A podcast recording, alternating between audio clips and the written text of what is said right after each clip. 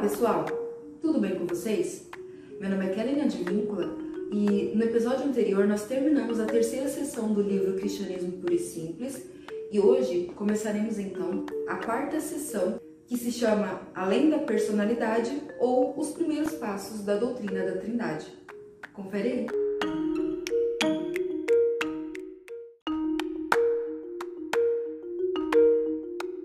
Pessoal, Hoje, então, nós falaremos do primeiro capítulo dessa quarta sessão, que se chama Criar e Gerar. Algumas pessoas tentam descartar a teologia, né, que a grosso modo é a ciência sobre Deus, com o argumento de que encontrar Deus na experiência, né, no chão da vida, é superior a encontrá-lo no estudo.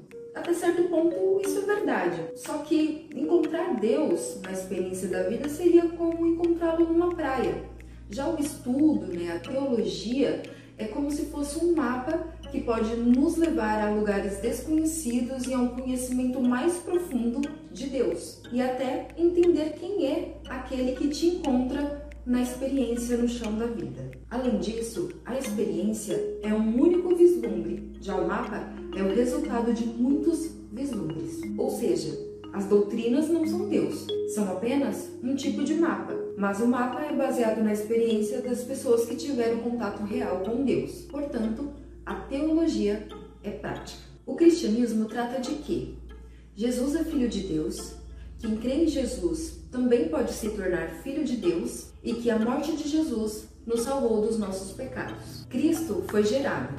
Quando você cria uma coisa, você faz.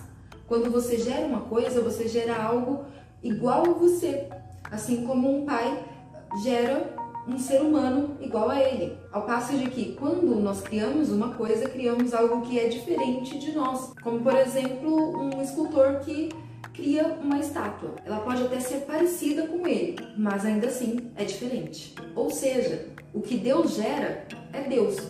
O que Deus cria não é Deus. Cristo foi gerado. Os homens foram criados. E é por isso que os homens não são filhos de Deus da mesma maneira que Cristo é. Agora, muita coisa na criação carregam uma semelhança com Deus em sua vida biológica, que é a vida bios. Mas a vida espiritual que está em Deus é a vida zoe, e é precisamente nela que nos transformaremos. E essa transformação é tão radical como se uma estátua de pedra se tornasse um ser humano real. E atenção, todos os seres humanos têm semelhança bios com Deus, e nesse sentido também são seus filhos.